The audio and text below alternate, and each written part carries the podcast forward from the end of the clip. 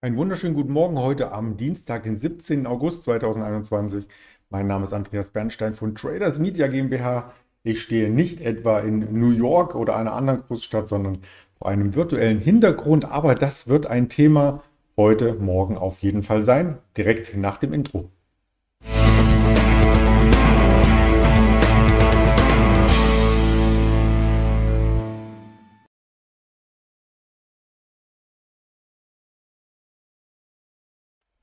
Über die Themen des Tages möchte ich nicht alleine sprechen, sondern auch wieder mit einem Interview im Handelsverlauf und zwar gegen Mittag mit dem Daniel Saurenz gegen 11.30 Uhr.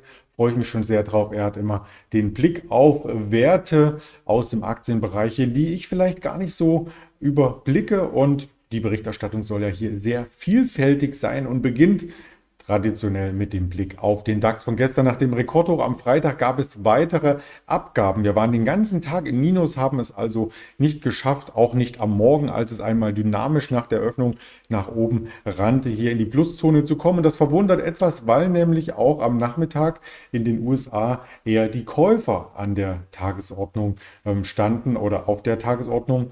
Und deswegen das Bild im Hintergrund. Die Wall Street war sehr stark. Der Dow Jones hat alle Verluste aufgeholt. Sogar ins Plus ist er gelaufen zu einem neuen Rekordhoch hin. Und auch der Nasdaq hat die zwischenzeitlichen Verluste aufgeholt. Ähm, noch das Gap geschlossen und vom Tief an rund 200 Punkte zugelegt. Also das war eine ordentliche Rallye gestern in den USA, aber eben nach dem Xetra-Schluss. Und deswegen ging das an dem DAX so ein bisschen auch vorbei. Nachbörslich ist da nicht viel passiert. Wir haben im großen Bild nun die Frage im Raum stehen, ob die 16.000 nur so ein einmaliges Erlebnis, so eine Eintagsfliege war am Freitag, wenn man sich den Tageschart anschaut.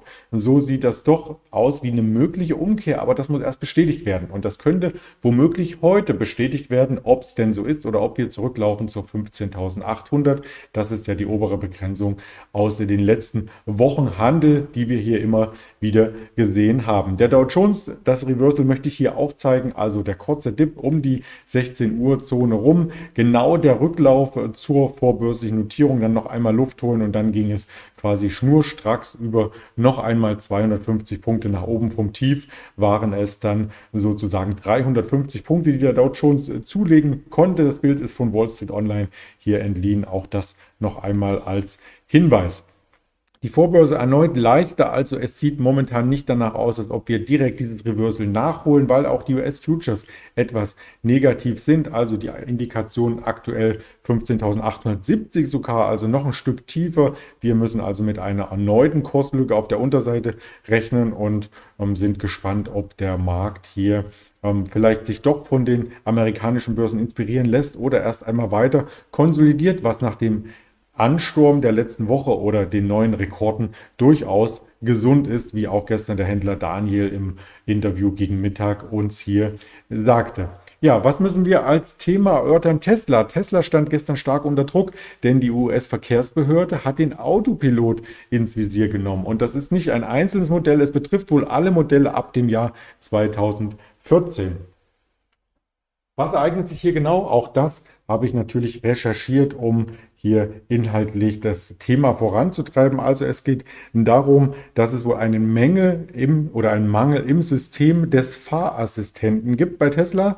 Das heißt, wenn ein Einsatzfahrzeug von Polizei oder Feuerwehr am Fahrbahnrand steht, um einen Unfall oder sonstiges abzusichern, dann erkennt der Tesla es wohl nicht und ja, fährt auf dieses Fahrzeug auf, wie man in diesem Bild sehen kann. Und es betrifft, wie gesagt, ähm, sämtliche Fahrzeuge, die seit dem Start dieses Assistenzsystems hergestellt wurden bei Tesla. Und das sind insgesamt, wie man hier auch lesen kann, 745.000 seit dem Jahr 2014. Also Wer sein Modell mal überprüfen möchte vor der Haustür, Model Y, XS, Model 3, all das, was ab dem Jahr 2014 ausgeliefert wurde. Ja, es wurde damals ähm, im Jahr 2018 das erste Mal publik als ein Einsatzfahrzeug der Feuerwehr angefahren wurde, obwohl es eingeschaltete Warnleuchten hatte und quasi einen Teil der Straße blockierte. Und dann folgten ähnliche Auffahrunfälle in ganz an, Auffahrunfälle in ganz anderen Bundesstaaten, Laguna Beach, in Norwalk, Cloverdale, Lansing, Miami und so weiter. Insgesamt ähm,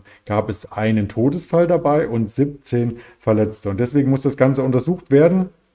Bei einem Fall war sogar ähm, der Fahrer betrunken, bei dem anderen hat er am Handy gespielt und so weiter, saß gar nicht auf dem äh, Vordersitz bei einem Fall, sondern auf dem Rücksitz. Auch das gab es, ja. Also eigentlich ist es nicht zum Lachen, sondern eher dann zum Weinen, weil man ja nicht dem Auto komplett die Kontrolle vielleicht aktuell überlassen sollte, sondern die Technologie erst nochmal ein wenig beobachten und, und, und.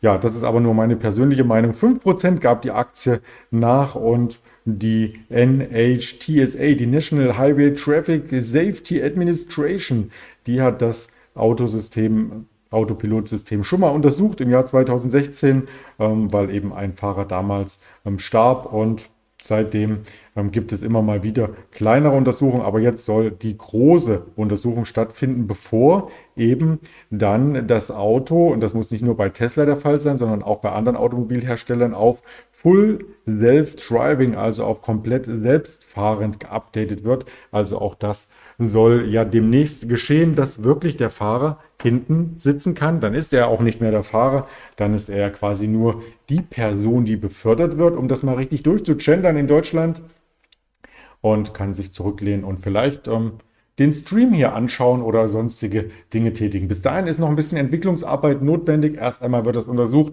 Tesla ist unter Druck geraten. Das sehen wir auch hier am Aktienkurs ganz deutlich. Der ist wieder unter 600 Euro aktuell. 579,60 Euro. Also es sah zwischenzeitlich so aus, als ob Tesla hier ähm, als Synonym ist es ungefähr die 700 Dollar Marke. Ob wir da durchbrechen, sind wir aber nicht. Insofern jetzt wieder ein bisschen Zurückhaltung am Markt zusehen bei der Aktie.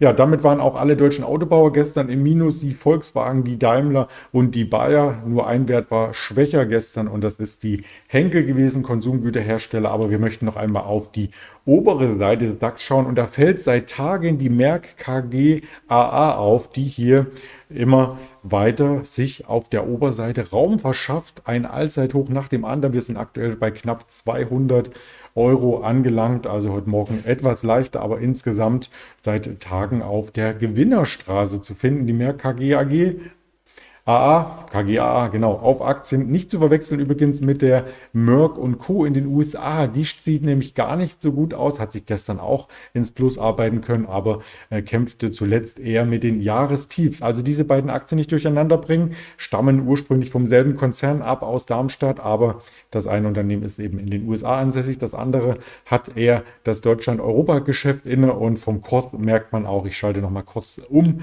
natürlich den Unterschied, die deutsche im DAX gelistete Merck KG auf Aktien ist bei knapp 200 und in Amerika Merck und Co. bei 65,97. Klingt fast wie ein äh, Schnäppchen.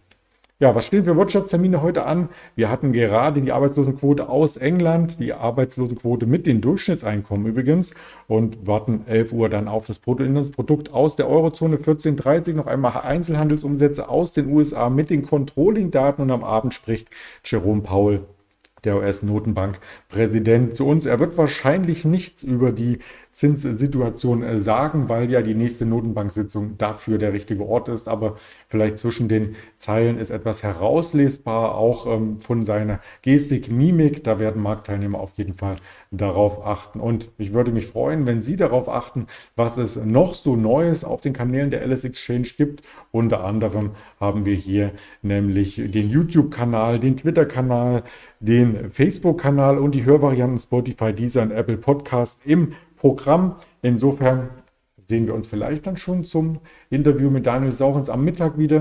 Bleiben Sie gesund und erfolgreich, Ihr Andreas Bernstein.